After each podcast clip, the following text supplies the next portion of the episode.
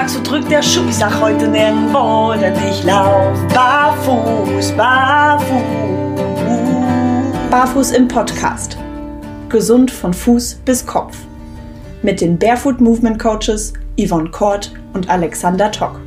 Präsentiert von Go Free Concepts. Das Konzeptgespräch. Hallo und herzlich willkommen bei Barfuß im Podcast zu einer neuen Folge. Heute wieder mit einem Interview. Wir sind immer noch in der Zeit, wo wir uns mit den psychologischen Aspekten des Gens und Barfußgehens ja beschäftigen und äh, haben dazu heute einen neuen spannenden Interviewpartner. Und wenn ich sage wir, heißt das wie immer, ich begrüße zunächst die liebe Yvonne. Hallo Yvonne. Ja, hallo Alex. Ja, und unser Interviewpartner, auf den bin ich eigentlich gestoßen ähm, bei meinen Recherchen für das heutige Thema. Unser Grundthema heute ist das Thema Waldbaden. Und deswegen begrüße ich heute den Janis Stenzel. 28 Jahre ist er jung, frisch gebackener Bachelor of Arts in Sportwissenschaften, angehender Physiotherapeut und seine Bachelorarbeit hat er über das Thema Waldbaden geschrieben und jetzt ganz frisch eine Firma gegründet, zusammen mit einem Partner, beziehungsweise mittlerweile drei Partnern und Partnerinnen, die Waldbaden online und als Podcast anbieten. Und darüber wollen wir uns jetzt natürlich mit ihm unterhalten. Hallo Janis. Hallo. Ja, schön euch, schön euch zu sehen. Willkommen. Und zu hören vor allem. ja, schön, dass du da bist. Ich habe dich jetzt quasi einmal so ganz grob vorgestellt. Waldbaden online das musst du mal am besten einfach unseren Hörern erklären, wie das funktionieren soll. Mhm. Klang für mich am Anfang auch sehr paradox, ähm, weil das Waldbaden ja eigentlich ein Ansatz ist, der Menschen weg vom Bildschirm und weg von der Informationsverarbeitung sozusagen bringt, also raus aus dem Kopf und mehr rein in den Körper und rein in das Spüren. Ähm, und die Idee ähm, war dann aber geboren ähm, als der Lockdown kam. Also wir haben tatsächlich im letzten Jahr schon physische Angebote in Köln umgesetzt. Das heißt, wir haben ganze Gruppen äh, durch den Wald ähm, geleitet. In, in, in so drei Stunden Formaten war das immer, so geführte Waldbadenprogramme. Und naja, dann kam der Lockdown und dann haben wir unseren Plan äh, mit der Firma ähm, mit Gruppen zu arbeiten, haben wir erstmal ad acta gelegt, weil es momentan einfach nicht möglich ist und haben dann lange überlegt, ähm, springen wir auf den Online-Markt sozusagen auf und haben dann ähm, über Thinkific, das ist so eine kleine ähm, Lernplattform, worüber man quasi von überall aus auf ähm, gewisses Material oder auf Einladungen in dem Fall äh, zugreifen kann, haben wir angefangen, äh, uns mehr mit der Plattform zu beschäftigen und haben gemerkt, dass wir es tatsächlich schaffen, äh, auch online äh, Menschen zu betreuen. Das heißt, ähm, Menschen mit Impulsen rund um das Thema Naturerfahrung und Waldbaden zu versorgen. Mhm. Äh, dann war sozusagen aus der Schnapsidee am Anfang dann ähm, auch, wir haben viel rumprobiert und haben viel hin und her geschoben, wie, wie funktioniert das für uns und ähm, haben dann ein paar Lösungen gefunden, die Menschen dann doch recht schnell in die Natur bringt und weg vom Bildschirm. Das ist nach wie vor die Idee, dass es nicht darum geht, noch länger vom Smartphone zu hängen und noch länger vom PC, sondern schnell in die Naturerfahrung reinzukommen. Mhm. Das ist die Idee. Super. Gute Umsetzung vor allem, ne? Aus der Krise zu sagen, okay, jetzt müssen wir ein bisschen umlenken und zack, ist eine neue Idee geboren. Also finde ich echt faszinierend. Ja. Da öffnen sich echt momentan bei vielen Firmen echt viele Türen, ne? Ja, also und, und die, die Idee, ähm, dann auch einen Austausch zu schaffen. Also für uns gehört zum Waldbaden nicht nur das sinnliche Erleben in der Natur dazu, sondern auch die ähm, der Austausch untereinander. Also das heißt, ähm, wir haben das Waldbad immer so aufgebaut, dass wir nach jeder sinnlichen Einladung wieder in ein Council, so nennt man das, auch in der Wildnispädagogik, äh, dass wir am Ende in so einen, Aust einen Erfahrungsaustausch gegangen sind. Das heißt, dass wir Menschen nach einer äh, sinnlichen Einladung, die wir gegeben haben, gefragt haben in einem, in, einem, in einem Zirkel quasi, wie war das für dich? Äh, und Menschen aus dem gegenwärtigen Moment berichten zu lassen, weil das oftmals ein Phänomen ist, was uns Menschen sehr schwer fällt, weil wir sind viel in der Vergangenheit, wir sind aber auch gleichzeitig viel in der Zukunft unterwegs und wir vergessen das, das Berichten aus der eigenen Erfahrung, aus dem gegenwärtigen Moment. Und das versuchen wir äh, dann auch über Zoom-Calls am Ende von einer Woche, wenn wir eine, eine Waldbaden-Einladung gegeben haben, versuchen wir Menschen dann in so einem virtuellen Council äh, zusammenzubringen und so ein wir nennen das bei uns grüne Gesprächszone, ähm, dass wir quasi in der grünen Gesprächszone ein Gesprächsklima schaffen, wo Menschen aus ihrer Erfahrung, die sie im Wald hatten, berichten können. Hm, toll. Passt ja gut zusammen mit, also euer, eure Firma heißt ja im grünen Bereich, der Podcast reingehört im grünen Bereich, darf man ja ruhig mal so erwähnen. Ja. ne? ähm, ja. Ich habe, glaube ich, mit meiner ersten Fragestellung leider ein bisschen das Pferd von hinten aufgezäumt, denn ähm, ich denke, der ein oder andere, der uns zuhört, hat überhaupt keine Ahnung, was ist Waldbaden? Wo kommt das her? Wie funktioniert das? Was ist das? Ähm, mhm. ich glaube, du als äh, derjenige, der darüber eine Bachelorarbeit ge äh, geschrieben hat, bist wahrscheinlich so ziemlich der absolute Fachmann, den wir jetzt dafür haben können, um unseren Hörern mal zu erklären, was ist Waldbaden, was macht Waldbaden, was bringt Waldbaden und wie geht Waldbaden. Mhm. Also ich habe dazu direkt eine witzige kleine äh, Story oder einen kleinen Einstieg. Ich habe ähm, ja. meiner Nachbarin geschrieben, ich gehe am Wochenende Waldbaden und dann meinte sie, uh, das ist aber kalt. Und ähm, viele assoziieren damit auch, weil sie das nicht kennen, assoziieren damit irgendwie einen, ein Eisbaden, was ja momentan auch irgendwo in aller Munde ist. Das heißt, viele hüpfen gerade auch in der, in der Kälte in, in den See. Mhm. Das hat aber nichts mit einem, ähm, mit einem Eisbad oder mit einem Baden in einem Waldsee zu tun, sondern ähm, da steckt äh, eigentlich ein biochemisches Phänomen dahinter. Ähm, und zwar ist es so, dass wir in, den, in der Natur in einen ähm, Cocktail an sekundären Pflanzenstoffen eintauchen. Das heißt, wir atmen, äh, wenn wir in der, Wald, äh, in der Waldatmosphäre sind, atmen wir sogenannte Volatile. Das sind so ja, meistens geruchslose Stoffe, die von den Blättern und von den Wurzeln ausgehen. Ja. Die atmen wir vor allem jetzt in der Frühlingszeit und in der Sommerzeit, wenn die Sonneneinstrahlung relativ hoch ist. Ähm, und deswegen wird das Waldbaden ähm, auch als Baden in der Waldluft ähm, bezeichnet. Und das ist der primäre Effekt, sage ich mal, der dem Waldbaden zugrunde liegt. Und erstmals wurde das von Professor, Dr. Professor Quing Lee äh, entdeckt, ähm, beziehungsweise was heißt entdeckt? Also er hat macht dazu gerade die Forschung in Japan. Das mhm. heißt, es ist eine, ein Ansatz, der aus ähm, der Nähe von Tokio entsprungen ist, in so einem äh, Old Growth Forest, der ist äh, schon über 300 Jahre alt, wo dann überall so riesengroße Zypressen äh, wachsen. Und da hat das Waldbaden früher ähm, seinen Ursprung gefunden. Das heißt, der Staat war quasi äh, vom Ministerium, also vom japanischen Ministerium gesetzt. Ähm, das war so in den 1980ern, wo man äh, intuitiv gesagt hat, äh, wir müssen aus diesen Megacities raus, also weil rund um Tokio sind einfach unfassbar viele Menschen äh, und unfassbar schnelle Reize durch die Stadt. Mhm. Und dann hat man gesagt, naja, wir müssen die Menschen versuchen, irgendwie raus ins Grüne zu bringen, weil das scheint irgendwas mit unserer Gesundheit zu tun. Und so hat dann 2004 ähm, die Forschungsgruppe unter der Leitung von Bing Li angefangen, die ersten ähm, körperlichen Messparameter zu erheben. Das heißt, man hat gesehen, okay, das, was wir intuitiv spüren, dass es uns im, Wald irgendwie besser geht, dass wir uns wohlfühlen, ähm, dass wir unseren Stress ein bisschen besser ablegen können, ähm, hat auch ganz, ähm, ganz messbare körperliche Parameter. Das heißt, wir können zum Beispiel anhand von äh, Cortisol ähm, feststellen, dass unser Stresshormonspiegel sinkt. Wir können feststellen, dass unser Gehirn also insbesondere der präfrontale Kortex, ähm, anders durchblutet wird. Das heißt, das ist vor allem das Areal, was für ähm, das Denken und für das Ratio sozusagen verantwortlich ist. Mhm. Und es zeigt, dass wenn dieser Bereich weniger stark durchblutet wird, dass wir von, vom Denken eine kleine Pause bekommen. Das heißt, wir schaffen es ähm, mal dieser ganzen Informationsverarbeitung, die auf uns einprasselt, mal eine Pause zu geben. Wahnsinn. Toll.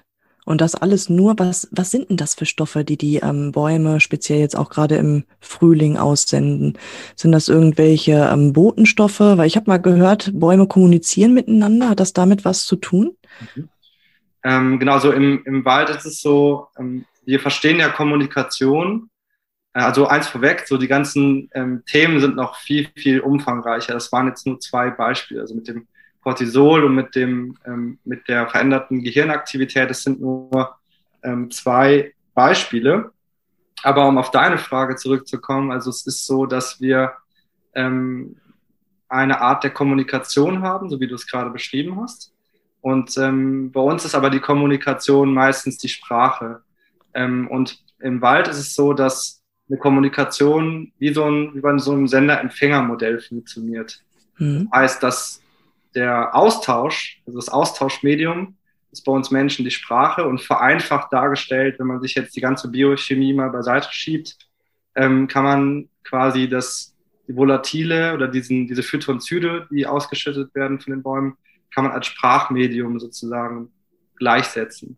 Das heißt, es entspricht quasi einer Art, einer Form der Kommunikation im Sinne einer ja, Sender-Empfänger-Geschichte. Das heißt, mhm. ein Baum sendet und ein anderer empfängt. Und das Schöne dabei ist, ähm, ich habe auch noch ein Buch dazu mitgebracht, das kann ich euch gleich mal zeigen, ähm, dass unser Immunsystem, und da sind wir bei einem dritten ganz wesentlichen Effekt, dass unser Immunsystem genau diese Stoffe, ähm, das sind vor allem Beta-Limone, ähm, das sind so ganz spezifische Stoffe, die von den Bäumen ausgehen, ähm, vor allem in Mischwäldern, also das heißt da, wo Laub und Nadelbäume wachsen, ähm, dass unser Immunsystem diese Stoffe entschlüsseln kann. Das heißt, unser Immunsystem reagiert unter anderem auch auf, ähm, auf die Waldluft. Und zwar nicht nur ein bisschen, sondern ziemlich stark. Okay. Ähm, ich, ich hätte jetzt gerade auch, oder mir, mir, lag die Frage auch schon auf der Zunge, ob es, ob es einen Unterschied macht, welche Bäume oder so. Also ich weiß noch, wir hatten damals ähm, in der Ausbildung bei Academy hatten wir eine, ich nenne es jetzt mal äh, Kräuterhexe mit dabei. Und ähm, die hat uns erzählt, dass es irgendeinen Baum gab. Ich vergesse es immer wieder, schade auch. Ähm, äh, dass es irgendeinen Baum gibt, bei dem erwiesenermaßen ist, äh, dass der zu bestimmten Jahreszeiten so starke Botenstoffe ausstößt, dass die beim Menschen halluzinogene Wirkung erreichen, wenn man mhm. sich direkt unter diesem Baum für längere Zeit aufhält.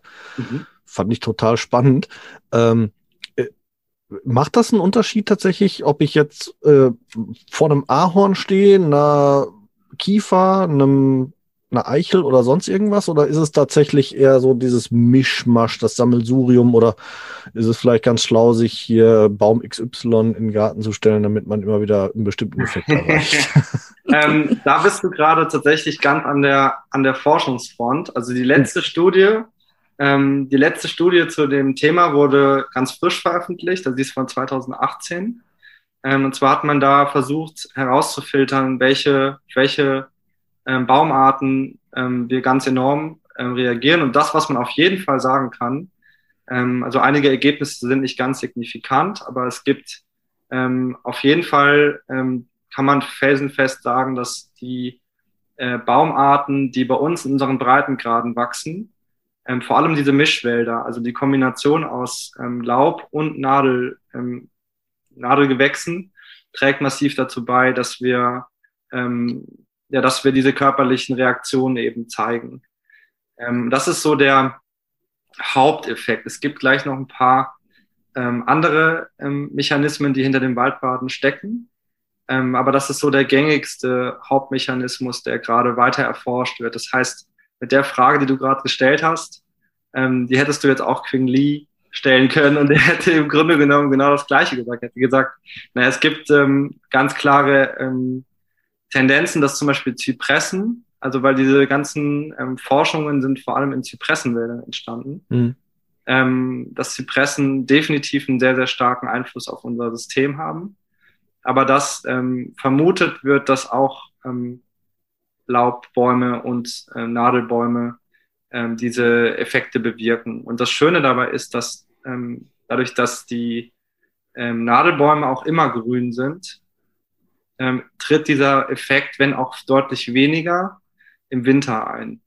Das heißt, im Winter müsste man eigentlich hingehen und sich so ein bisschen Rinde von dem Baum abmachen und dann an der Rinde riechen, weil der Baum ähm, eben nicht mehr so viele Stoffe abgeben kann, weil die Stoffabgabe vor allem durch die Sonneneinstrahlung bedingt wird. Das heißt, man sieht das sogar manchmal über dem Wald, dass so ein blauer ähm, Film über dem Wald schwebt. Und das ist, das ist quasi das Sichtbare, wenn man von oben drauf gucken würde, die sichtbare Decke, mhm. eine Art Kuppel von, von Terpenen, die sich da absetzt, quasi. Mhm. Schon Wahnsinn. Schon Wahnsinn. Hauptsache, also bitte jetzt nicht massenhaft in den Wald rennen und Lasst die Bäume heile, liebe Zuhörer. Lasst die Bäume heile. Aber auf jeden Fall äh, spannendes Ding, finde ich. Mhm. Ja, vor allem, das ist ja jetzt alles ähm, über die Atemluft. Ne? Also ich begib mich in den Wald und ähm, ich habe immer so das Phänomen, ich betrete den Wald und fühle mich sofort geborgen. Und ich liebe diese Farbe Grün. Ne? Mhm. Also ich weiß auch, dass Grün auch ähm, visuell auch eine beruhigende Wirkung hat und dass die Luft auch ganz toll ist. Aber wie ist das denn, wenn ich mich jetzt generell im Wald bewege? Also wir sind ja die Barfußspezialisten. Würdest du sagen, es macht auch einen großen Unterschied, ob ich jetzt tatsächlich mich ähm, ja mit viel freier Haut durch den Wald bewege oder doch eher angezogen? Gibt es da auch noch einen Unterschied zu dem Effekt? Mhm. Ähm, definitiv. Und da habe ich ähm, auch mit einem ähm, Physiotherapeuten, auch im Ruhrpott tatsächlich, äh, schon mal das Gespräch gesucht. Der Physio heißt Peter Blum und er ist Aromatherapeut. Und der mhm. hat ähm, tatsächlich ähm, auch zwei sportwissenschaftliche Studien mit betreut, weil er hat dann Patienten gut zur Verfügung gestellt, sage ich mal, also Schmerzpatienten, die wirklich ähm, ja, manifeste Schmerzprobleme haben. Und man hat dann, das waren alles primär ähm, Patienten, bei denen sehr hohe Stressmarker indiziert waren. Das heißt, die haben eine sehr niedrige Herzratenvariabilität zum Beispiel gehabt. Das heißt, dass der ähm, Sympathikus sehr stark aktiv ist. Also der Sympathikus ist so der, der uns breit äh, macht ähm, und ähm, ja, sag ich mal, in so, eine, in so einen Leistungszustand reinbringt. Mhm. Äh, wenn der aber dauerhaft ähm, aktiv wird, ähm, gerät das ganze vegetative Nervensystem aus der Balance. Und bei den Menschen konnte man genau das feststellen und man konnte zeigen, dass sogar Leute, die barfuß durch den Wald gegangen sind, im Vergleich zu Menschen, die Schuhe anhatten, deutlich stärkere, deutlich stärkere Ausschläge in der Herzratenvariabilität hatten. Das heißt, die Vermutung, das ist noch nicht eindeutig belegt, ich will da auch nicht äh, irgendwas behaupten, was vielleicht nicht stimmt, aber die Vermutung ist da, dass wir, ähm, es gibt ja das Phänomen der Erdung hm. ähm, zum Beispiel, also das heißt, dass wir auch über die, das ist ein bisschen komplexer, ähm, weil die Mechanismen ähm, noch nicht eindeutig geklärt sind. Es gibt auch was, es hat auch was mit dem negativen Ionenaustausch zu tun. Also es gibt so Air Ions, also Luftionen. Ähm, und gleichzeitig kann man aber auch, das glaube ich, kann man ähm, schon pauschalisieren, dass man sagen kann, man nimmt ähm, ganz viele Informationen auch über die Füße auf. Und ähm, der Peter macht es tatsächlich auch aromatherapeutisch, dass der Menschen ähm, an gewissen ähm, Stoffen riechen lässt und wenn die darauf eine positive Reaktion zeigen, dann massiert er, nutzt er das Ganze in der Therapie als Massageöl. Das heißt, er reibt den Menschen ähm, dieses Öl in die Fußknöchelchen rein und man kann dann auch da sehen, okay, die Leute haben veränderte, ähm, ja, eine veränderte sympathovagale Balance. Das heißt, die haben eine veränderte Aktivität im Sympathikus und im Parasympathikus. Wahnsinn. Und das zeigt halt auf jeden Fall, dass es da eine Tendenz gibt. Ähm, und ich glaube, die andere Tendenz ist natürlich die, dass wir über unsere Füße, ähm, ich stecke halt gerade auch in der Physiotherapie in dem Fuß sozusagen drin, dass wir über die Füße ganz wichtige Sinnesinformationen auch aufnehmen. Ja. Das heißt, wir werden achtsamer. Wenn wir, wenn wir barfuß durch den Wald gehen, werden wir natürlich in unserem Gangbild sehr viel bewusster, weil wir viel mehr wahrnehmen. Das heißt, der Fuß ist ein Sinnesfühler. Und weil ja auch eventuell Gefahren bestehen, weil es tut halt auch kacke weh, wenn man irgendwo ja. in eine Kastanie tritt. ja, ne? Maronen, da war doch was. Da war doch ja, nein, äh, äh, ja, absolut. Interessant finde ich jetzt gerade Thema Erdung hatten wir oder habe ich auch immer wieder oder ist mir immer wieder begegnet und ich habe immer gedacht, Mann, boah, was ist da wirklich dran? Ähm, ich habe tatsächlich auch schon irgendwelche Internetartikel gefunden von, das ist nachweisbar durch Messung und dann aber auch wieder widerlegt, weil eigentlich nichts Messbares. Hast du, hast du gerade aktuellen Stand der Dinge? Ist wirklich, findet wirklich ein, ein messbarer Austausch von Elektronen, Ionen, sonst irgendwas zwischen Körper mhm. und Erde statt? Weil es also, gibt ja sogar, sogar Schuhmarken, die extra äh, mhm. Kupfernägel in ihre, ihre ähm, Schuhe einbauen, damit der mhm. Mensch äh, da frei sich erden kann. Mhm. Also es gibt ja, ich habe tatsächlich auch die äh, Xero Shoes. Ich weiß nicht, ob die auch so einen Erdungspuck oder sowas haben, aber ähm, ähm, ich, ich bin mir nicht ganz so sicher, ähm, was da der Wirkmechanismus ist, ähm, beziehungsweise was jetzt das Thema Erdung angeht. Da müsste ich mich selber auch noch mal reinlesen, weil ich mich mit okay. dem Thema Erdung per se noch nicht so viel beschäftigt habe. Mhm. Ähm, aber ich glaube tatsächlich, dass ähm, ich kann mir gut vorstellen, dass wir über unsere äh, über unsere Haut und über unsere Poren definitiv auch ähm, Stoffe aufnehmen, in welcher Form auch immer. Und ich glaube, dass der Effekt der Wahrnehmung und der Körperwahrnehmung, ähm, und da ähm, würde ich auch gerne noch mal so ein bisschen gleich darauf zu sprechen kommen, wie wir das Waldbaden verstehen, ja. ähm, dass der Effekt der Körperwahrnehmung definitiv nicht zu unterschätzen ist, weil äh, wenn Menschen anfangen, ähm, barfuß durch den Wald zu gehen, dann spüren sie ihren Körper auf eine andere Art und Weise. Und das macht halt ganz viel im, im körperlichen Erleben. Ähm, und die Füße sind dafür, das weißt du am besten, die Füße sind dafür gemacht, die Umwelt zu erforschen. Mhm. Und äh, das ist das, was wir im Alltag eben, dadurch, dass wir die in Schuhe pressen, die zu eng sind und die eine dicke Schaumstoffsohle haben, mhm. ähm, ist natürlich der Fuß nicht mehr in der Lage, Sinnesinformationen aufzunehmen. Und wir gehen schnell und registrieren halt nicht den Impact, den das schnelle Gehen hat. Das führt natürlich, ähm, wenn man das über Jahre macht, irgendwann zu nicht nur zu Schmerzproblemen, sondern auch zu einem, ich sag mal, einem Phänomen der Rastlosigkeit. Ja. Das heißt, wir sind ähm, sehr schnelllebig heute. Also wir gehen von Termin A nach Termin B und von Termin B zu Termin C und am Ende ist die Zeit rum. Ja. Mhm. Ja, und vor allem ist es ja auch tatsächlich so, wenn man sich, egal wo man sich barfuß bewegt, ganz global, man nimmt ja immer ein Sinnesorgan mit hinzu. Weil ja. im Regelfall sieht man, sieht man und hört man, vielleicht schmeckt man das eine oder andere und riecht man. Aber äh, in, in dem Moment, wo man barfuß geht, egal wo man sich lang bewegt, nimmt man den Tastsinn mit. Und ich persönlich habe zum Beispiel ähm, eine ganz andere, ganz neue Umgebungswahrnehmung dadurch äh, erhalten, unabhängig davon, wo ich mich bewege. Also ich, ich kann mich äh, quasi noch genau daran erinnern, wie, wie der Gehweg auf dem Times Square sich barfuß angefühlt hat. Und das kann ich mhm. besser, als mich daran zurückerinnern, wie er gerochen hat. Sage ich jetzt mal mhm. so schön. Ne? Also das, äh, und das ist tatsächlich etwas, was, egal wo ich barfuß lang gehe, das, das kann man sich sehr gut dann über diese, diese, äh, diesen Eindruck noch zusätzlich zu seinen anderen Sinneseindrücken mitnehmen. Mhm. Kann ich so unterschreiben, dass das mhm. halt noch ein zusätzlicher, gerade dann natürlich im Wald. Es ist, ist das Schönste überhaupt. Barfuß durch die Natur ist natürlich tausendmal angenehmer, als irgendwo durch was Menschengeschaffenes zu laufen. Mhm. Keine Frage.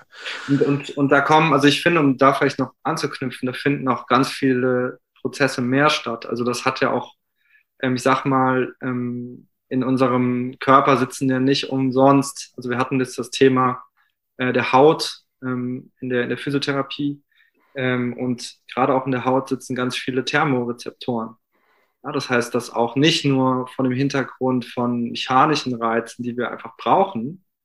Ähm, ich bin da ein Riesenfan von Katie Bowman, weil also Katie Bowman hat ähm, diese mechanischen Stimuli beschrieben, also das Phänomen der Mechanotransduktion, dass wir einfach gewisse Reize brauchen, um unseren Fuß wieder in die richtige Form zu bringen. Also das heißt, der Fuß ist ja ursprünglich von der Geburt aus eine V-Form. Eine v ähm, und wir haben aber auch in den, ähm, wenn wir uns unterschiedlichen Temperaturen aussetzen, das heißt im Winter ja, barfuß durch den Wald gehen, was jetzt Hardcore ist, aber ähm, ein ganz anderes Temperaturempfinden, wie wenn wir im Frühling durch den Wald gehen und wenn wir im Sommer durch den Wald gehen. Das heißt, die, auch die Thermorezeptoren und das, die Temperaturregulation, die passt sich ja mit an. Das heißt, wir ähm, sind auch da anpassungsfähig. Und auch das ist ein Problem, weil wir in klimatisierten und mit Heizung betriebenen Räumen sitzen. Das heißt, auch da gerät irgendwie unsere, ja, so unsere Temperaturregulationsfähigkeit gerät aus der Balance, weil wir es nicht mehr machen. So. Ja.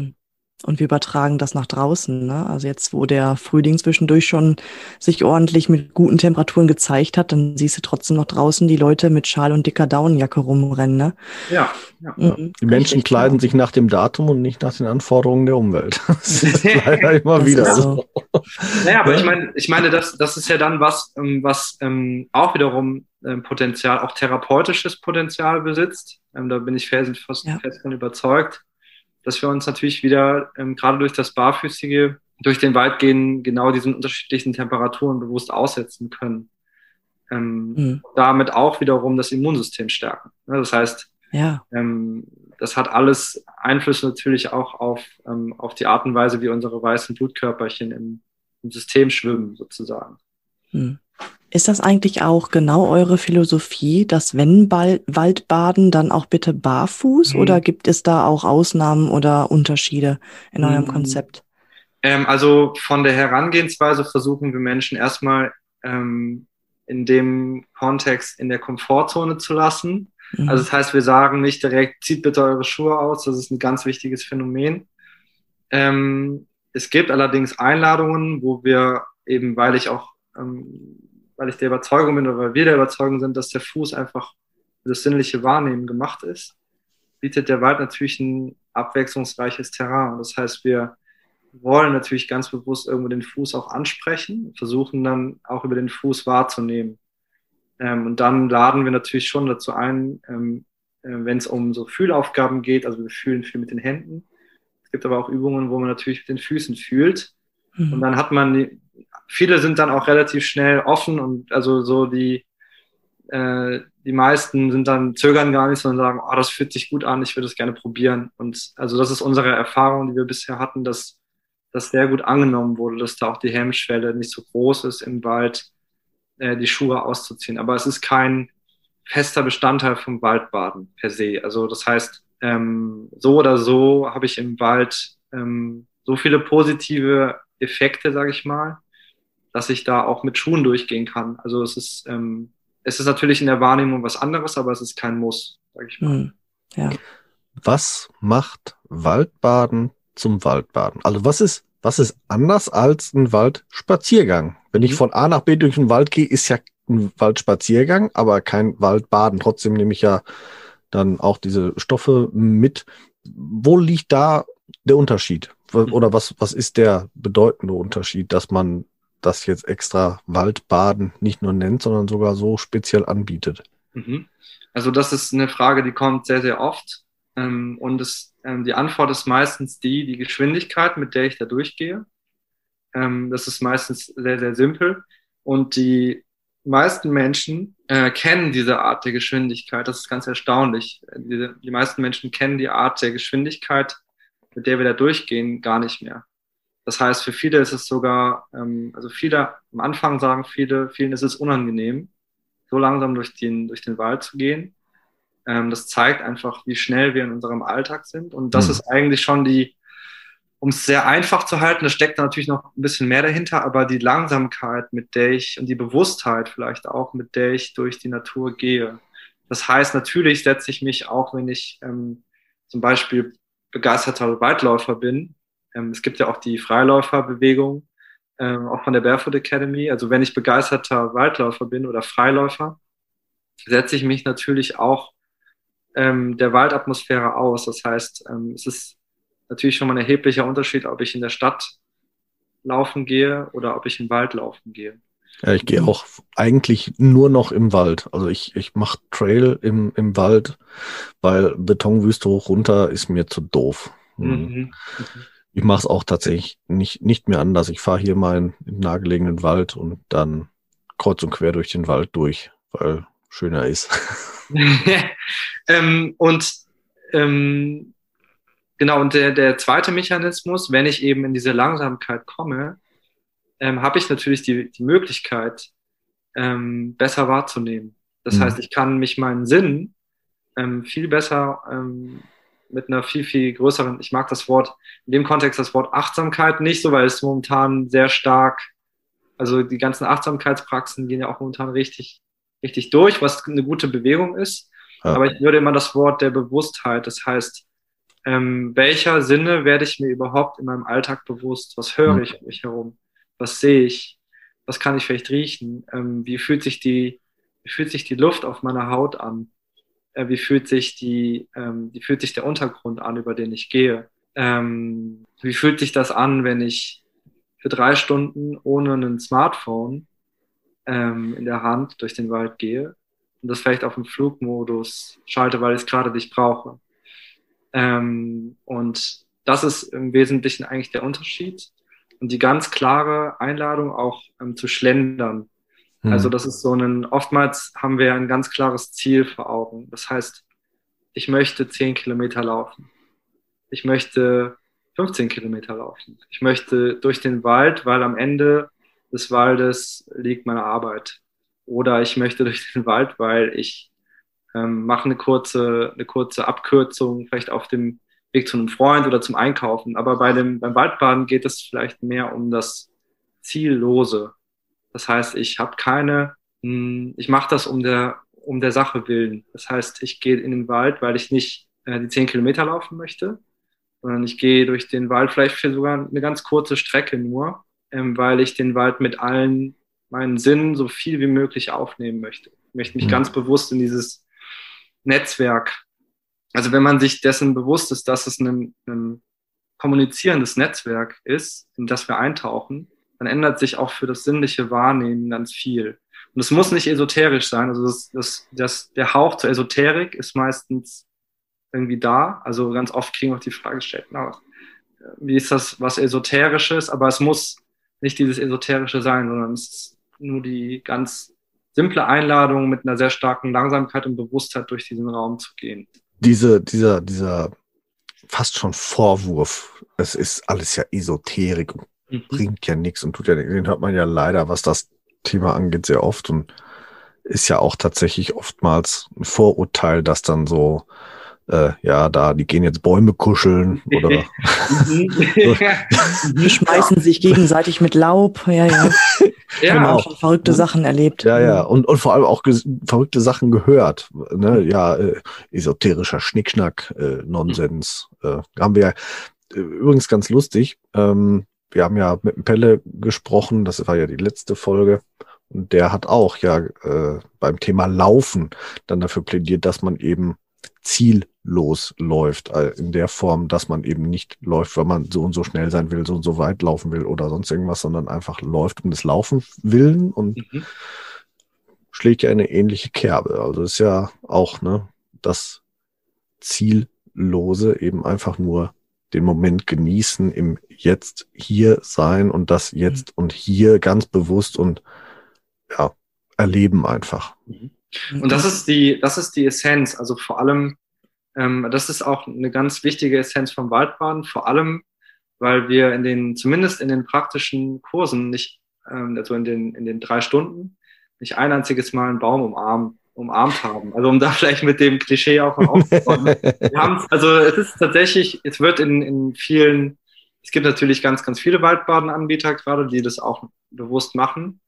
Ähm, wir haben es bisher noch nicht gemacht. Wir haben es jetzt aber tatsächlich das erste Mal in das ähm, Waldbaden Online-Programm ähm, mit aufgenommen, nennen das aber auch nicht Baumumarmung, sondern es geht darum, den, es geht darum, den, den Baum zu ertasten und zu erfühlen. Das heißt, das, das Haptische mit der Hand ähm, ist, steht da mehr im Vordergrund. Und das zeigt, also das zeigt für uns, wir möchten versuchen, das Ganze so ich will nicht sagen, so, es soll ja nichts Trockenes sein, es soll was, es ist was sehr Lebendiges, mhm. es ist auch was sehr Achtsames oder was sehr Bewusstes, aber es hat eben keine, in keiner Minute und an keiner Sekunde was Esoterisches, sondern es ist was, ähm, was eine ganz klare Ressource bildet. Also ähm, ich habe eben, als äh, Yvonne gesagt hat, ich mag die Farbe grün und ich fühle mich im Wald geborgen. Das sind ganz zwei wichtige ähm, Beschreibungen, die du da eigentlich schon intuitiv gegeben hast, weil das sagen, das melden uns ganz, ganz viele Menschen zurück. Und ähm, es gibt tatsächlich auch dafür ähm, Theorien wiederum. äh, das heißt nicht, dass wir aus der, dass wir alles theoretisch untermauern oder beweisen wollen, aber es gibt eben diese Ansätze das, ähm, von Roger Ulrich, so heißt er, der hat ganz früh eine psychoevolutionäre Theorie aufgestellt. Und ähm, auf der Grundlage gibt es auch von Clemens Awe ein Buch, das heißt der Biophilia-Effekt.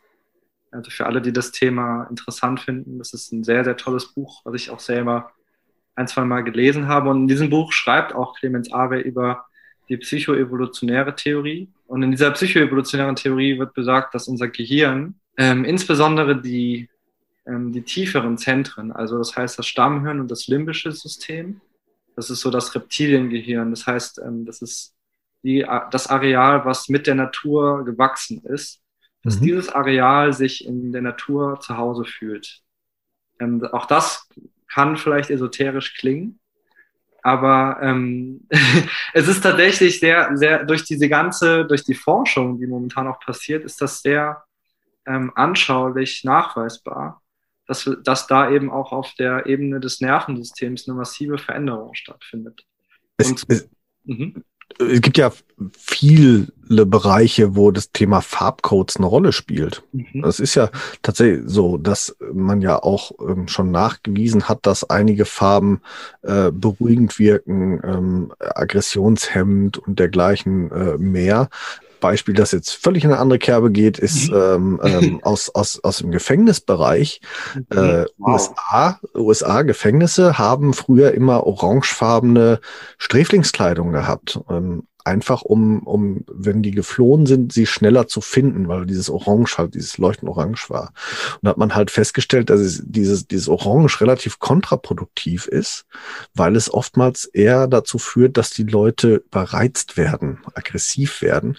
Und deswegen ist man über Thema Farbcode dazu übergegangen, rosa zu nehmen. Ähm, die Gefängniswände sind viel rosa ähm, und die, die äh, Kleidung teilweise auch äh, rosafarben oder Pastelltöne auf jeden Fall, weil man festgestellt hat, dass diese Farbcodes aggressionshemmend sind. Also von daher ist jetzt alles, was das Thema Farbcodes angeht, gar nicht so viel, dass man das als Esoterik abtun sollte, sondern da ist unheimlich viel tatsächlich, wo der der visuelle Reiz ist für den Menschen ganz, ganz ähm, entscheidend und da können Farben eine enorme Rolle spielen. Mhm. Hm. Ja, ich komme ja eigentlich aus dem Marketingbereich und da kann ich auch ein Lied von singen. was, was Farben doch tatsächlich in, in Werbung und Co. Ähm, bezwecken. Ne? Also ich sag nur, Blau macht glücklich. Ja, genau. Blau macht glücklich. ja, das ähm, ist so. Und ich würde da sogar noch ein, also ich würde ähm, sogar noch einen Schritt weiter gehen. Und zwar ähm, gibt es auch inzwischen, also der Effekt wird zum Beispiel auch der Savanneneffekt genannt. Das heißt, dass unser Gehirn, äh, unser Nervensystem sich vor allem in den Gebieten oder in den Arealen äh, wohlfühlt, in denen wir eine sehr gute Übersicht, also das heißt, in denen wir sehr weit gucken können. Das kennt eigentlich jeder von uns, wenn wir irgendwo sind, wo wir ganz weit in die Ferne gucken können. Also die Berge sind vielleicht das beste Beispiel dafür. Mhm dass wir automatisch, ohne dass wir irgendwie einer Person eine Atemübung geben müssen, dass wir automatisch hingehen und mhm, tiefer äh, atmen. Tiefer, wir atmen tiefer ein und das ist vielleicht sogar mit einem kleinen Seufzer verbunden, weil wir diesen, ähm, diesen Moment ähm, nutzen können, um, also wir, wir spüren unseren Körper, wir, wir gucken in die Ferne und unser Nervensystem fährt ein bisschen runter. Und das ist ein ganz wichtiger ähm, Aspekt, den wir auch im Waldbaden versuchen aufzugreifen. Ähm, und es kann tatsächlich jeder für sich auch mal ausprobieren. Zum Beispiel, ähm, es gibt eine Sitzplatzpraxis, ähm, die man am besten da macht, wo man ganz weit gucken kann. Ähm, und wenn man sich gerade in den eigenen vier Wänden sehr stark, das ist eigentlich das beste Beispiel zu, den, zu der Corona-Zeit, wenn man sich in den eigenen vier Wänden ähm, ein bisschen gefangen fühlt, sage ich mal, ähm, ist es sehr hilfreich, ähm, rauszugehen und sich da mal hinzusetzen, wo man weit gucken kann. Es muss noch nicht mehr, mehr unbedingt ein, ähm, ein Bezirk sein oder ein Naturareal sein, sondern es reicht halt aus, wenn man ähm, aus dem Fenster vielleicht gucken kann, ähm, in den Himmel zum Beispiel oder in die Ferne. Das verändert in der, in der Stresswahrnehmung und im Stresserleben ganz viel auf jeden Fall. Und das bekommen wir oder haben wir in den, in den Waldbädern von Teilnehmern auch zurückgemeldet bekommen, dass wenn man den Blick so ein bisschen schweifen lassen kann, zum Beispiel, dass das in dem Stresserleben ähm, einiges verändert. Das heißt, mhm. wir haben im wahrsten Sinne des Wortes haben wir wieder einen Weitblick. Das heißt, wir kommen aus den Scheuklappen so ein bisschen raus und kommen in die in die Peripherie, in das periphere Sehen sozusagen rein. Mhm. Ich hätte das jetzt gerade tatsächlich assoziiert mit hier Natur ist immer noch in der Birne drin. Ne? Da, wo ich, wo ich nicht weit blicken kann, kann ich nicht zur Ruhe kommen, weil mein, mein Feind irgendwo auch lauern kann. Mhm. Ja, irgendwo hat der Mensch ja nun mal noch im Hintergrund, dass der Säbelzahntiger hinter der nächsten Ecke lauert, auch wenn der nicht mehr so ganz in unserem Breitengrad unterwegs ist. Und das, und das Letzte ist vielleicht auch, dass, ähm, dass ähm, also ich fahre zum Beispiel gerne in die Eifel. Mhm. Wenn ich wenn mir mal irgendwie die Decke auf den Kopf fällt, dann ähm, fahre ich gerne nach Dahlem zum Beispiel. Ich war ganz, ganz häufig in der letzten Zeit dort, um einfach um da komplett rauszugehen. Und ähm, da gibt es auch wiederum Theorien, ähm, die zeigen, dass dieses Gefühl des Wegseins, das heißt, es gibt eine räumliche Trennung von dem Ort der Arbeit zum Beispiel. Oder es mhm. gibt eine räumliche Trennung von den eigenen vier Wänden. Ähm, das ist immer mit einem, für viele oftmals mit einem, mit einem Abenteuer verknüpft. Also wenn ich jetzt zum Beispiel daran denke, dass ich äh, zum Beispiel früher äh, meinen Großeltern immer campen war oder draußen in der Natur war, das war für mich immer ein Abenteuer. Ähm, und gleichzeitig hat dieses, diese Idee von Wegsein ähm, bringt mich auch wieder ähm, ganz viel in eine Stressreduktion rein. Das heißt, es bringt mich auf neue Gedanken. Ähm, man kennt das so selber, wenn man draußen irgendwo unterwegs ist, man kann auftanken. Ähm, danach ist der Kopf frei. Das ist so die, die häufigste Assoziation, die ich gehört habe. Also wir haben einige Teilnehmer auch mal was verschriftlichen lassen und ganz mhm. oft haben wir gelesen, der Kopf ist leer, mhm. Kopf ist frei, der, äh, der Körper fühlt sich leicht an, ich kann durchatmen. Das sind alles so Tendenzen, die wir halt feststellen, die unabhängig voneinander wahrgenommen werden. Und das sind eigentlich ganz klare Tendenzen, dass mhm. tatsächlich im Wald irgendwas passiert mit unserem Urlaub. Körper. Mich ja. interessiert da gerade was, wo du sagst von wegen ähm, Großeltern, Campen und Abenteuer. Was war für dich so der Punkt in deinem Leben, wo du gesagt hast, ja, Waldbaden, da werde ich Spezialist drin, das ist genau meins, das, das berührt mich, das bewegt mich, da muss ich mehr darüber erfahren. Wie bist du zu dem Thema gekommen? Also das, das äh, erste Mal bin ich, also ich, ich, war schon immer viel draußen. Ich war immer sehr, sehr viel draußen gewesen und als ähm, Kind und auch als Jugendlicher bin ich ähm, auch durch die, vor allem durch meine Großeltern immer dazu angeregt worden, komm mit. Die haben mich immer mitgenommen. Und, das ähm, als Generation Gameboy, hallo. nee, ja, 28, ich, das war schon Generation Nintendo DS, oder? ich habe tatsächlich, und ich habe es immer nach der, ich habe oftmals in der, ganz intuitiv irgendwie in der, auch in der Schulzeit, ähm, das ging immer weiter, in der Schulzeit auch meinen Rucksack in die Ecke ge, ge, gepfeffert ähm, und bin danach, wenn, gerade wenn die Sonne da war, bin ich halt äh, raus und auch das macht sich noch so ein bisschen macht sich heute auch noch ein bisschen bemerkbar, hier und da auch auf den Baum geklettert früher als Kind, also viel irgendwo ähm, draußen runtergefallen. Runtergefallen. ähm, und aber die Erkenntnis, dass ich das Waldbaden ähm, neben dem Thema Bewegung, weil das ist ja auch noch ein Steckenpferd von, ähm, von uns, ähm, dass mich ähm, das Thema Natur und Bewegung, diese beiden Elemente, dass mich das so prägt, habe ich eigentlich meinem ähm, in dieser wissenschaftlichen Auseinandersetzung eigentlich meinem Dozenten zu verdanken. Ähm, das ist der Dr. Helge Knigge an der Sporthochschule. Äh, bei dem hatte ich einen Friedhofsliefkurs.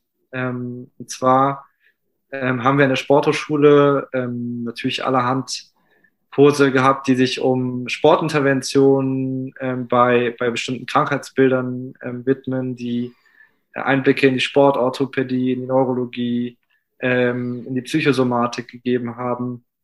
Ähm, dann gab es auch ein Modul, das habe ich als Profilvertiefung gewählt. Ähm, das hieß ähm, Prävention durch Naturexposition.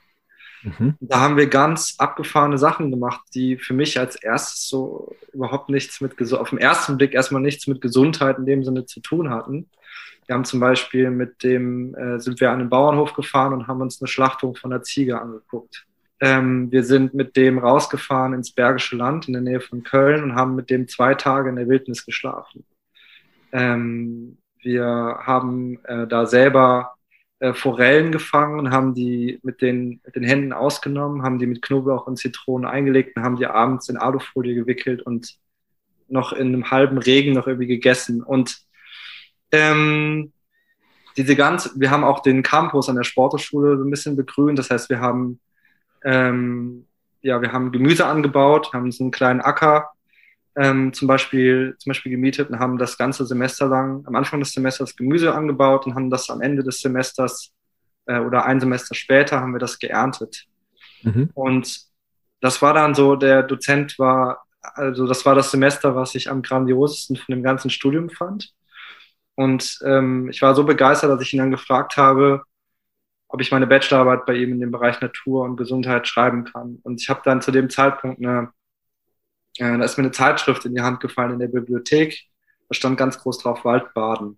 Mhm. Ich habe einfach gedacht, hä, was ist das? Und dann stand da drauf in einem, ein Trend aus Japan und äh, dann habe ich mich so ein bisschen da reingelesen und habe dann gemerkt, dass diese ganzen, diese ganzen Jahre vorher, in denen ich das intuitiv irgendwie schon gemacht habe, also ich bin immer, als es, als es mir schlechter ging selber oder als ich mal im Stress war oder als ähm, wenn ich irgendwie für, für Prüfungen unfassbar viel lernen musste, bin ich intuitiv immer rausgefahren.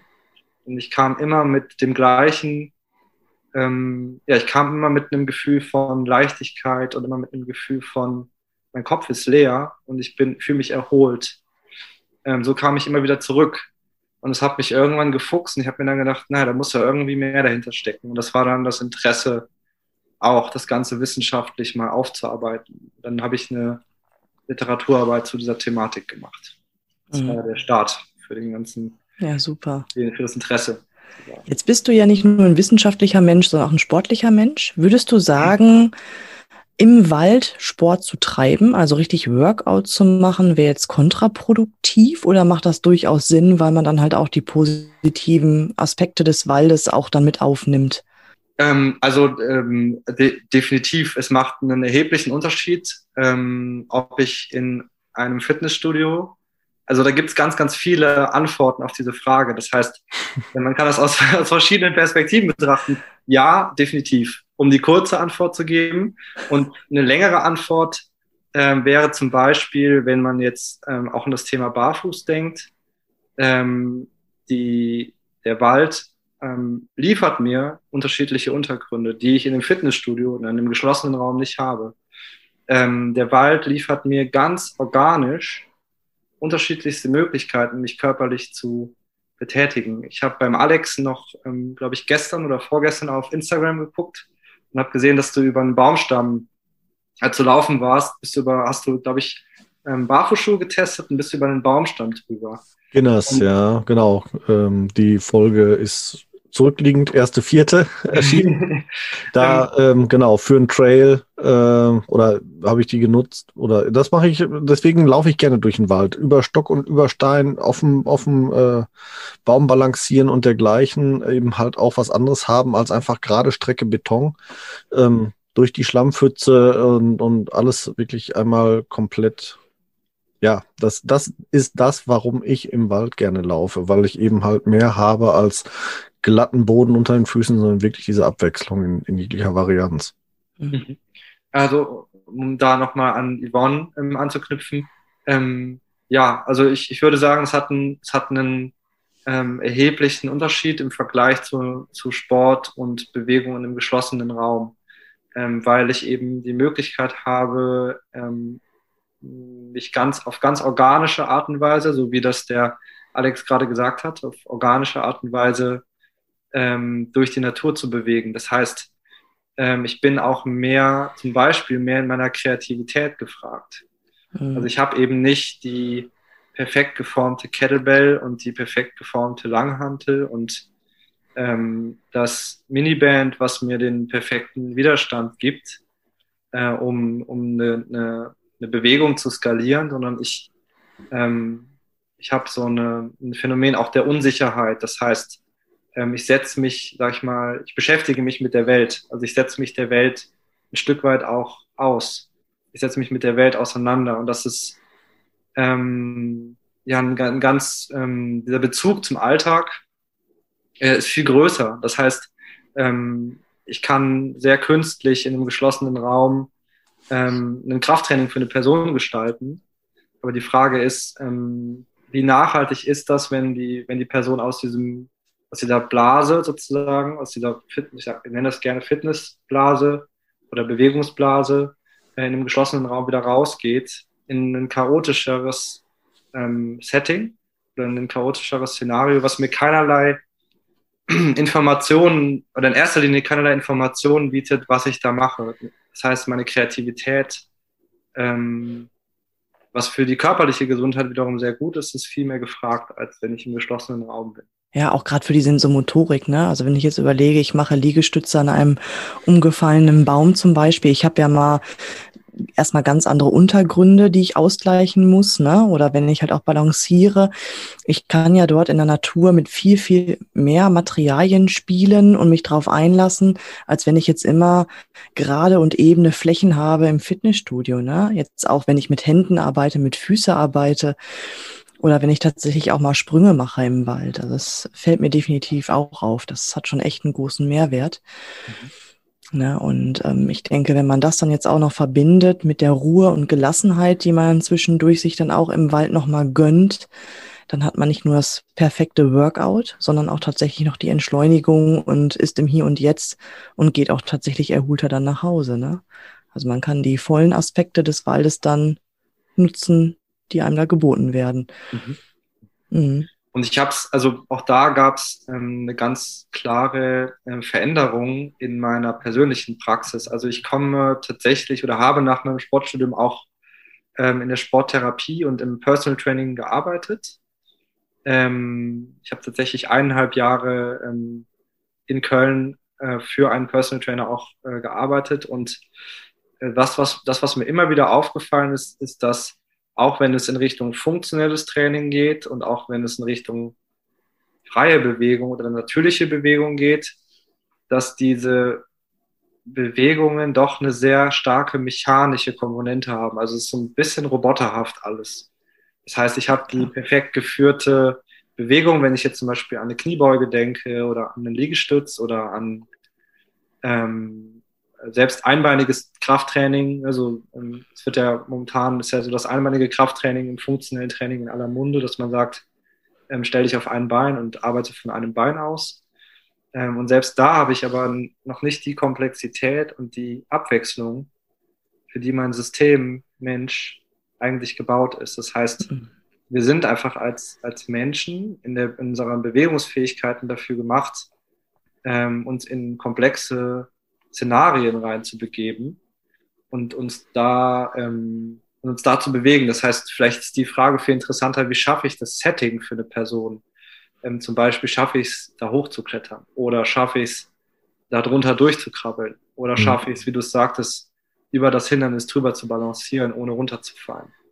Ähm, das sind viel komplexere Bewegungsszenarien, die uns erfordern und die uns als ganzen Menschen äh, mehr ja, mehr, mehr fordern mehr fördern, sag ich mal. Mhm. Es, hat einen, es hat einen Unterschied. Ja, definitiv. Super spannendes Thema. Also ich könnte jetzt noch stundenlang zuhören. Das ist echt toll. Vor allem du redest uns richtig von der Seele, ne? So das, ja, was wir versuchen, ja. irgendwie unseren Kunden nahezubringen und ähm, mehr in die Welt zu transportieren, das kannst du alles durch dein Studium und durch dein Wissen tatsächlich auch super gut belegen, ne? Das ist echt, das ist gerade richtig faszinierend, dass es da einen Menschen gibt. Also wir sind ja die ganze Zeit hier am Abnicken. Ne? Es ist schade, dass die mhm. Hörer das nicht sehen, aber Alex und ich, wir kriegen Nacken. Über alles, was der Janis sagt, wir sind immer so, ja, richtig, ja, ja endlich. Ja. Fühle mich schon wie ein Wackeldackel hier. der Wackeldackel, ja. Der Wackeldackel. ähm, also ihr merkt, dass ich da auch für, ähm, äh, für begeistert bin und da geht aber auch ein ganz großer das ist die zweite Leidenschaft. Ähm, die habe ich jetzt noch nicht so. Es geht ja jetzt hier prima um das Waldbahn, aber ich möchte das vielleicht mhm. ganz am Rande noch erwähnen, dass da ein ganz großer Shoutout an den Julio geht. Das ist der Partner, mit dem ich das ähm, Projekt oder die Firma ähm, ins Leben gerufen habe. Ist das der Parcoursläufer oder was? Genau. Ja. Und das, ähm, dieser Mensch hat mich tatsächlich auch in, äh, in meiner Bewegungspraxis so geprägt, weil der mich immer ähm, als wir Pausen hatten, hat er mich immer zum Parcours-Trainieren mitgenommen. Mhm. Ähm, ich habe dann, ich habe Blut geleckt und ähm, habe auch eine ganz, eine ganz starke Veränderung in meiner eigenen Bewegungspraxis ähm, erfahren. Das heißt, ich habe auch, wenn ich das jetzt so nennen darf, mehr dieses lineare Training äh, praktiziert, sehr lange auch und ähm, finde es immer noch sehr, sehr wichtig. Also es hat auf jeden Fall einen wichtigen Stellenwert, vielleicht ähm, gewisse Bewegungsabläufe und Bewegungsmuster äh, zu trainieren. Aber das, was zum Beispiel die, pa die Parcourspraxis oder die Praxis von natürlicher Bewegung auch noch mehr macht, ist, dass es ähm, die mentale Komponente noch mit integriert. Das heißt, hm. ähm, ich, das, was ich eben meinte mit dem sich trennen von der Realität. Das heißt, Bewegung ist nicht was, was ähm, statisch ist und nur an einem Ort stattfindet, sondern Bewegung findet ständig statt. Ähm, es gibt dieses tolle Zitat, Bewegung ist Leben und Leben ist Bewegung. Mhm. Ähm, und die Anpassung findet 24-7 statt. Das heißt, die Anpassung findet nicht nur im Fitnessstudio statt und danach nicht mehr. Und das Zweite ist, die Anpassung findet nicht nur körperlich statt, sondern auch mental. Das heißt, ähm, in der Parcourspraxis, das ist jetzt sowas, was eine persönliche Sache ist, ähm, habe ich auch die Möglichkeit, mich vor mentale Herausforderungen zu stellen. Mich ähm, vielleicht auch einer Angst äh, vor Höhe zum Beispiel zu widmen oder ähm, ja genau, mich, mich diesen Ängsten zu stellen, vielleicht über einen glatten Untergrund. Das ist vielleicht das best, beste Beispiel im Wald. Äh, mich über den glatten Untergrund zu bewegen und mich dieser Angst zu stellen, da auszurutschen. Ähm, und wenn ich es schaffe, eben dieses Erfolgserlebnis zu haben, okay, ich bin ähm, nicht nur körperlich resilienter geworden, also widerstandsfähiger, sondern ich habe auch ähm, was für meine, für mein, ja, für mein Angstmanagement, sage ich mal, getan. So. Mhm. Ähm, das ist weitaus ähm, ganzheitlicher beziehungsweise holistischer von der Herangehensweise. Ja, und auch ein super wichtiges Thema. Ich habe jahrelang in der Sturzprophylaxe gearbeitet und ähm, das kann ich auch so unterschreiben. Das ist so wichtig, dass man sich was zutraut und ähm, ja, nicht jetzt Ängste übergeht, aber auch tatsächlich wieder an seine eigenen Grenzen kommt und auch sagt, okay, ich habe jetzt Angst, aber ich probiere es trotzdem aus und habe danach dieses Erleben, okay, ich kann es trotzdem schaffen und ich darf wieder Vertrauen in meinen Körper haben. Na, es ist super wichtig. Vielleicht auch nicht nur Vertrauen in meinen Körper, sondern in, in mich als ganzheitliche Person. Ich kann ja. mich trauen, das zu tun. Nicht nur vor dem Hintergrund der körperlichen Leistungsfähigkeit, sondern wenn wir jetzt wieder zum Thema Barfuß kommen, ne? wer noch nie barfuß in die Öffentlichkeit getreten ist, muss sich das auch erstmal wieder trauen. Mhm. Habe ich zufällig gehört bei eurer Podcast-Folge, Podcast glaube Nummer drei, habt da dann nämlich auch drüber gesprochen, dass ihr da bei dem einen oder anderen Kunden durchaus den Hemmschuh hattet, boah, barfuß in die Öffentlichkeit, hm, geht das denn? Vor dem Hintergrund kann man ja dann auch schon wieder sagen, ne? ganzheitlich ähm, Grenzen überwinden. Mhm. Mhm. Also es ist was, was natürlich kulturell, also das ist auch echt interessant, gerade in der Therapie ähm, sehe ich das, also sehe ich das ganz, ganz stark. Ähm, also die, das Bewusstsein dafür wird verändert sich. Das merke ich auf jeden Fall. Gerade in der Prävention verändert sich das Bewusstsein so ein bisschen. Aber in der Therapie ist es oftmals noch sehr, also ich würde sagen, wie ein Stück weit fast noch schambehaftet irgendwie. Ähm, weil viele Menschen, also ganz, ganz viele Physiotherapeuten zum Beispiel ekeln sich in erster Linie vor Füßen, was ich ein bisschen absurd finde, weil die Füße ein wunderbares Konstrukt sind und ein ganz, ganz tolles Organ eigentlich. Hm. Ähm, und das Zweite ist auch, dass ähm, obwohl die Barfußbewegung zunimmt, dass das in der Therapie oftmals nur ungenügend, also das ist noch eine, eine Thematik, die mich jetzt aus der therapeutischen Perspektive mhm. ein bisschen, die ich ein bisschen schade finde, dass es in der therapeutischen Perspektive noch nicht so angekommen ist. Das heißt, oftmals wird dann da auch noch mit, ähm, mit festem Schuhwerk trainiert, also von ganz vielen Orthopäden höre ich auch immer wieder, dass Einlagen verschrieben wurden und so, solche Sachen. Und das ist nicht, also da, da sind wir uns, glaube ich, einig, dass das nicht sonderlich nachhaltig ist. Wer da nochmal sich ja. ein bisschen so die eine oder andere Meinung anhören möchte, geht noch ein paar Folgen zurück. da haben wir dann nämlich unser täglich Brot. Unser täglich Brot. Da haben wir, da haben wir die Gehwerkstatt zum Thema Einlagen und den äh, Revierdoc Orthopäde hier aus aus dem Revier. Ähm, da äh, kann man da das ein oder andere nochmal aus der Thematik äh, nachhören. Aber tatsächlich ist es einfach so, ähm, auch, auch wir erleben das ja, dass halt Orthopäden immer wieder ja das Thema Barfußlaufen oder auch schon Barfußschuhe verteufeln, ähm, ganz klar sagen, das geht nicht, äh, da auch äh, den Leuten Flöhe ins Ohr setzen von wegen, der Mensch braucht mindestens ein Zentimeter Sohle mit Dämpfelement und Knallebocke hat und keine Ahnung. Ganz viele Dinge, die da unterwegs sind, ähm, an Meinungen tatsächlich auch und äh, ja, das ist tatsächlich auch das Problem, glaube ich, nicht nur bei, bei Ärzten und Physios und deswegen findet es nicht so oft statt, sondern im, im Patientenbewusstsein ist das noch nicht so angekommen, mhm. das Thema. Ähm, vor allem ist es aber bei der Therapeutik, glaube ich, deswegen nicht angekommen, weil man da zu wenig Geld mit verdient. Man mhm. kann keine Hilfsmittel verkaufen, wenn man sagt, zieh die Schuhe aus und geh einfach eine Stunde durch den Wald. So, ne? mhm. so ganz plakativ dargestellt. Ja, ja, klar. Es ist, es ist halt, es ist, ähm, es ist auch eine, ich sag mal, es ist auch eine Lobby. So. Das mhm. heißt, da steckt auch natürlich ein ganz, ein ganz klares wirtschaftliches Interesse. Milliardenbusiness, muss man es einfach mal so sagen, ne? Total. Ja, und aber, um da vielleicht nochmal anzuschließen, also mein Wunsch ähm, ist auch tatsächlich das Thema ähm, Bewegung. Ähm, ich habe das Thema natürlich, also dieses Wort natürlich ein bisschen ausgeklammert, weil ich finde, dass eigentlich keine Bewegung unnatürlich ist. Ich glaube, dass jede Bewegung, die der menschliche Körper macht, äh, in jedem Fall natürlich ist, auf seine Art. Mhm. Ähm, und ich möcht, möchte versuchen, das Thema Bewegung und ähm, ähm, Waldbaden auch mit in die Therapie zu nehmen. Ähm, und da gibt es ähm, gerade auch noch eine ganz spannende Bewegung, die ich so ein bisschen verfolge. Die nennt sich Environmental Physiotherapy. Mhm. Ähm, die habe ich durch den Thies kennengelernt. Das ist der, der seine Bachelorarbeit ähm, als Physiotherapeut mit einer MS-Patientin geschrieben hat. Mhm. Das heißt, der hat mit der ähm, MS-Patientin äh, Teil, Teil eures, eures äh, eurer Firma im grünen Bereich, nur für die Hörer. genau.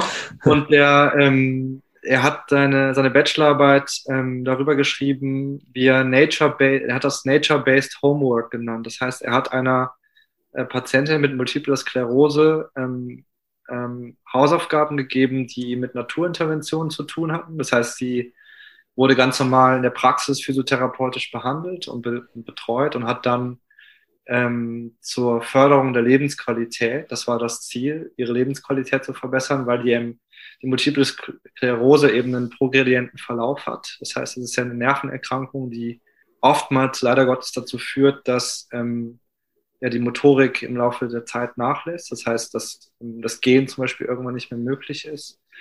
Ähm, und er hat versucht, mit dieser Patientin die Lebensqualität zu verändern, hat da ganz ähm, in dieser Einzelfallstudie, die er gemacht hat, ganz interessante ähm, Erkenntnisse gemacht, die ähm, von der Patientin selber kamen. Und es zeigt, dass ähm, gerade das Thema Natur und Wald auch mit in die Physiotherapie und ähm, generell in die Therapie, nicht nur in die Physiotherapie, sondern auch in die Ergotherapie, äh, in die Logopädie, äh, in die Medizin.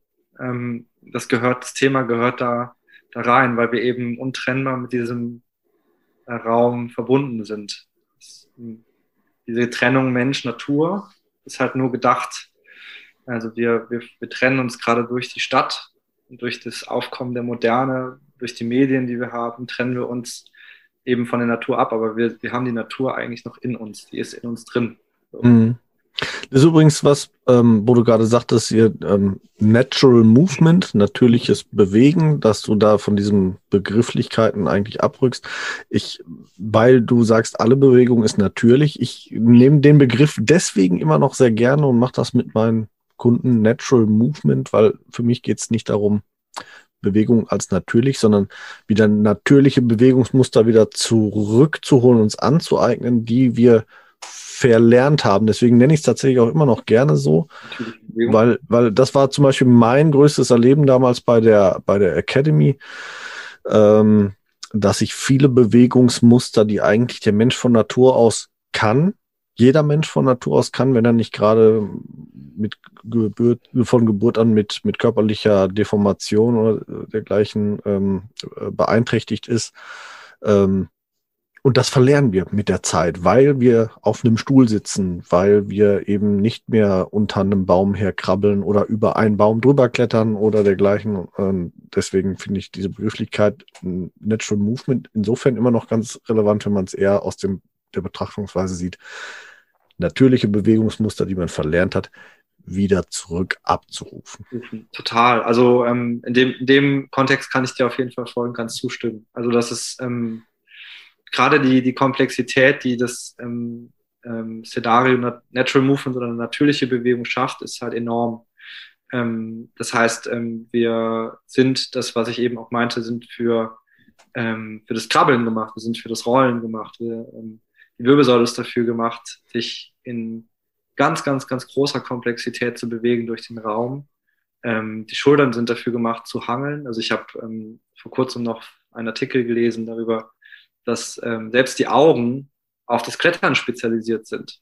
Das heißt, okay. ähm, unsere Augen sind dafür gemacht, uns durch komplexe, äh, durch komplexes Terrain zu bewegen. Das heißt, wir nehmen für unsere Augen eigentlich sehr, sehr viele Informationen wahr, die auch für unser Bewegungssystem sehr wichtig sind. Das heißt, dass das Klettern zum Beispiel sehr, sehr wichtig ist. Und das sieht man tatsächlich, ähm, bei Kindern sieht man das am besten.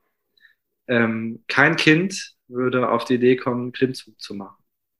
Wenn ein Kind ein Klettergerüst sieht, dann klettert das da hoch und es klettert wieder runter und dann klettert das wieder hoch und wieder runter. Und das ist die eigentlich natürlichste Art der Fortbewegung, die dann, die dann heißt natürliche Bewegung. Es ist ähm, ganz sensationell, dass wir das auch wieder aufgreifen, dass das ähm, stattfindet, dass wir sagen, geht weg von den Maschinen und geht weg von den ähm, eindimensionalen Bewegungen, sage ich jetzt mal, hin in die, in die Bewegungskomplexität. Das macht Sinn. Mhm. Kinder beobachten beim Bewegen finde ich immer total enorm. Ich beobachte meine Kinder total gerne. Ich versuche meine Kinder so wenig wie möglich in ihrem Bewegungsdrang einzuschränken. Manchmal geht es ja nun mal nicht anders, aber wenn sie dann sich frei bewegen, dann beobachte ich das auch extrem gerne zu sehen, wie mein, mein Sohn oder auch dann meine Tochter völlig von sich aus aufsteht, ohne dabei eine Hand zu nehmen, um sich abzustützen. Einfach, mhm.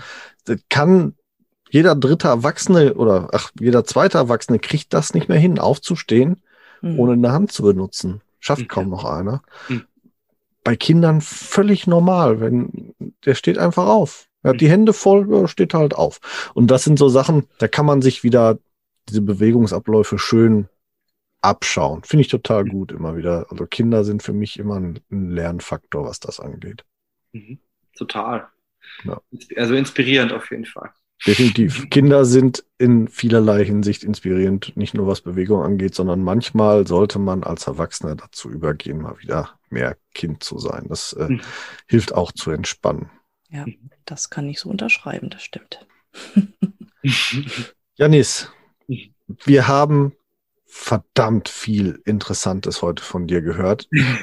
Kann Yvonne nur zustimmen, weil wir eigentlich von vor, ich glaube, 15 Minuten gesagt haben, boah, wir könnten noch stundenlang weiterreden und schon so mhm. langsam Richtung Feierabend ausschwingen wollten und wir haben trotzdem noch ein Thema gefunden. Mhm. Aber wir sind jetzt bald schon bei etwas über einer Stunde, oder wir sind schon deutlich über eine Stunde mittlerweile mhm. und hätten immer noch wahrscheinlich genug mit dir zu besprechen. Mhm. Yvonne, brennt dir aber noch was ganz Heißes auf der Seele, was du loswerden möchtest als Frage, bevor ich dich jetzt ab, abwürge sozusagen. Du willst mich abwürgen? Unglaublich. Nein. Erwürgen vielleicht manchmal, aber abwürgen nie.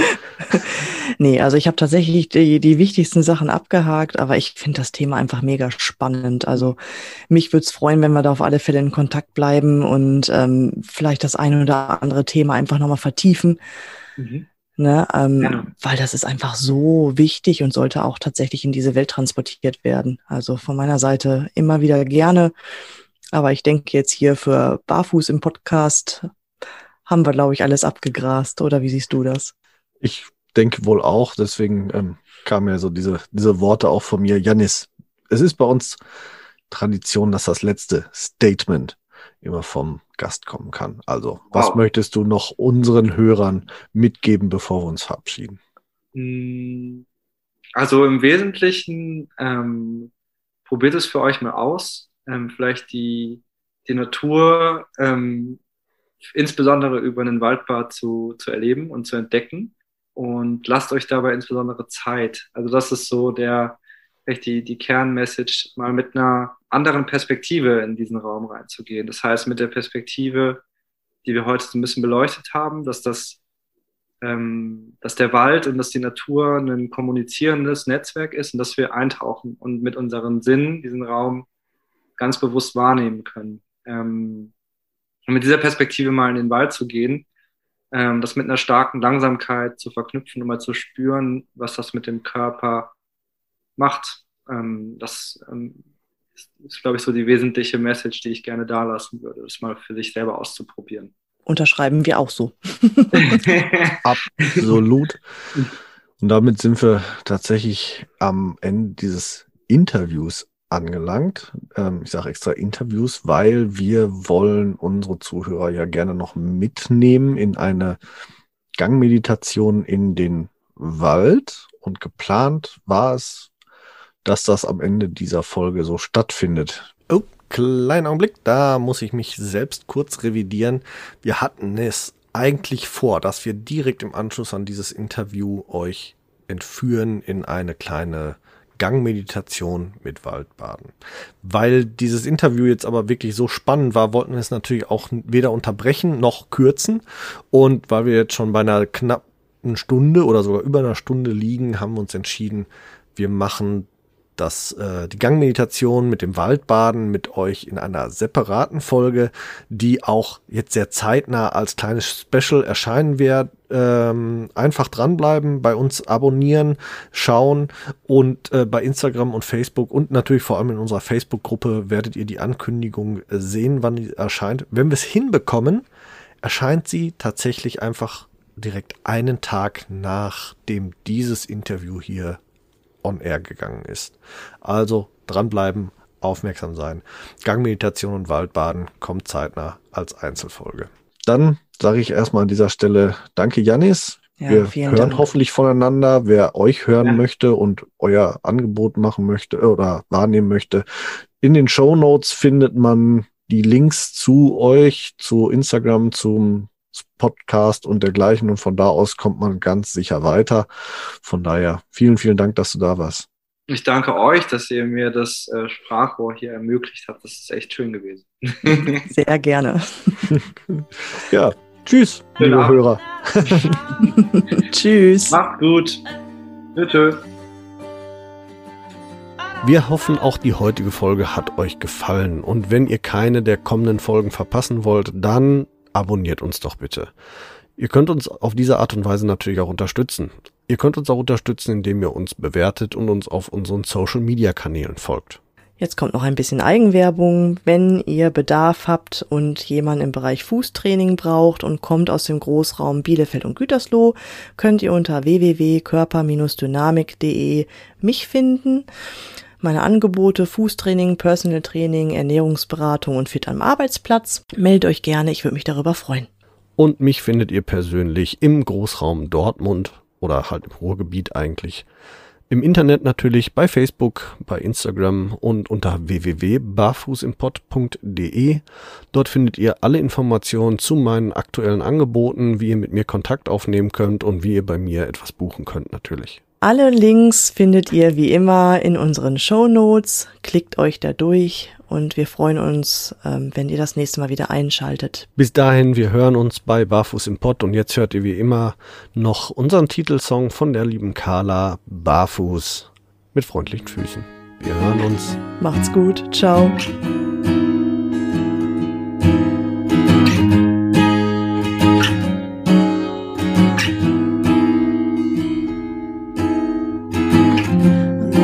barfuß auf dich zu und werfe all meine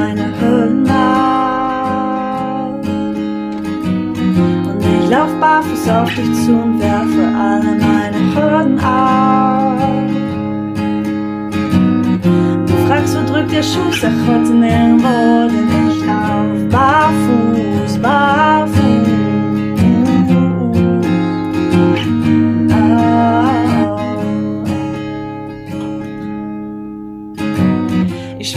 Gras unter meinen Füßen, das Gras auf meiner Haut. Ich lauf den Berg, ich lauf ihn hoch hinauf, die Schuhe aus, ich hab die Zeile weggebrochen. Fühl mich frei, ich fühl mich gut, fühl mich neu geboren. Ich atme ein, ich atme aus, bin frei, ich schrei, ich lauf, hör hinauf, lass alles raus, ich fühl mich gut, nichts kneift mir alles passt.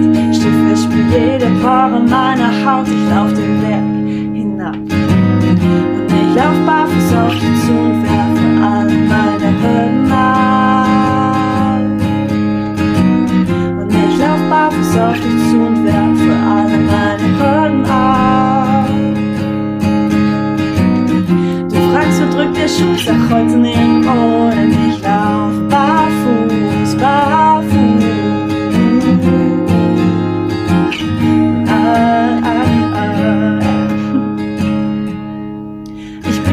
Ein Kontrollfreak, find's immer schwer loszulassen. Und wirklich, ich hab echt lange gebraucht. Ich will mich ihm eher verpassen. Meine Abdruckstellen, guck wie schnell sie doch verblassen. Und wir zwei, wir sind Honigkuchenpferde, die um die Wette lachen. Ich seh dein Lächeln bis hierher.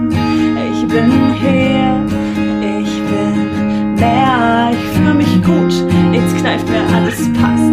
Schiffe spiel jede Pore meiner Haut. Ich lauf den Berg hinab. Und ich lauf barfuß auf dich zu und werfe alle meine Hürden ab. Und ich lauf barfuß auf dich zu und werfe alle meine Hürden ab. Du fragst, wo drückt der Schuh, sag heute nirgendwo, denn ich lauf barfuß.